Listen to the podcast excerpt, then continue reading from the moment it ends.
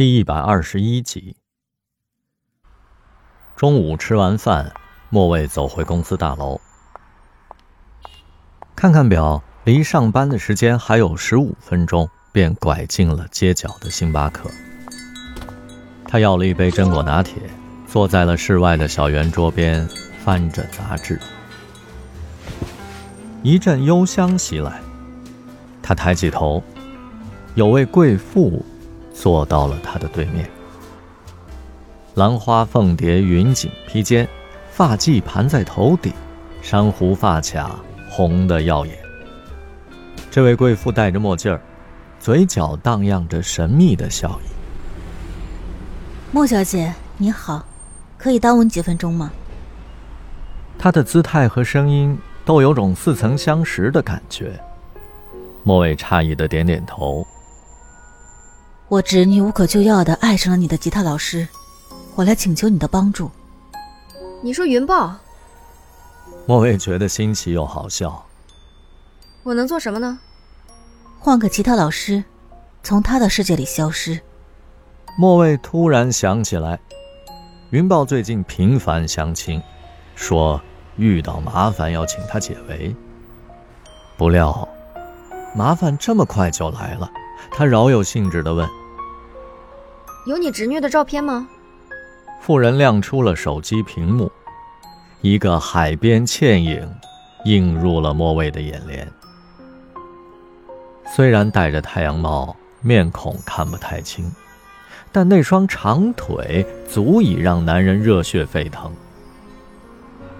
妇人爱怜地盯着照片说：“所谓爱情，就是过分夸大个体之间的差异。”我志军太傻了，而且固执。潜台词是云豹并无过人之处。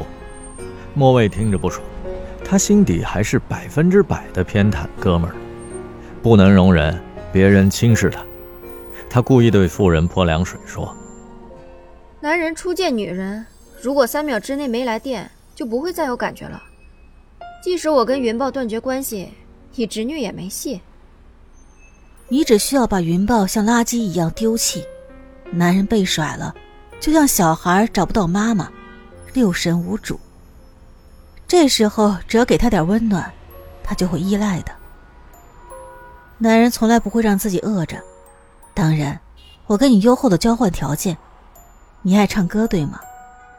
我可以推荐你在顶级录音棚制作一张唱片。听到“唱片”两个字儿。莫蔚不禁的怦然心动，妇人似乎捕捉到了他的心思，纯纯劝导说：“其实你也明白，嫁进他们家的可能性几乎为零。与其落得两手空空，不如早为自己打算，别浪费了才华。女人要想过得好，终究得自食其力。”说完。他从缀满珍珠的手包里取出了打火机和一支烟，慢慢的点燃，脸颊移向侧面，悠然的吐了个烟圈，像是要留给他充分的思考时间。缭绕的青烟若隐若现，面纱般的遮住了他的脸，那兰花般翘起的纤纤玉指，微扬的下颚，高贵。而慵懒的神情，瞬间把莫蔚带回了山猫的少年时代。很长一段时期，他认为，这，就是女人最性感的造型。我可以看你的眼睛吗？那样我更容易相信你的话。妇人犹豫了片刻，摘下眼镜，温柔地注视他。那张脸。从熟悉变陌生，从咫尺到天涯，从小舞台走向大荧幕，从大红大紫到销声匿迹。它点燃了多少人的青春幻梦，承载了多少岁月沧桑。打过针，拉过皮，年近半百。却保养的像个姑娘。她是郑蓉蓉，山猫舅舅的恋人。郑蓉蓉瞅着发怔的莫蔚，笑道：“现在能认出我的人不多了。”莫蔚做梦也想不到，十几年后会在街头以这种戏剧化的方式与他重逢。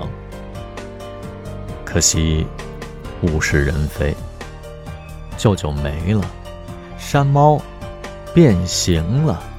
他只能带着末位的面具来寻找过去的回忆。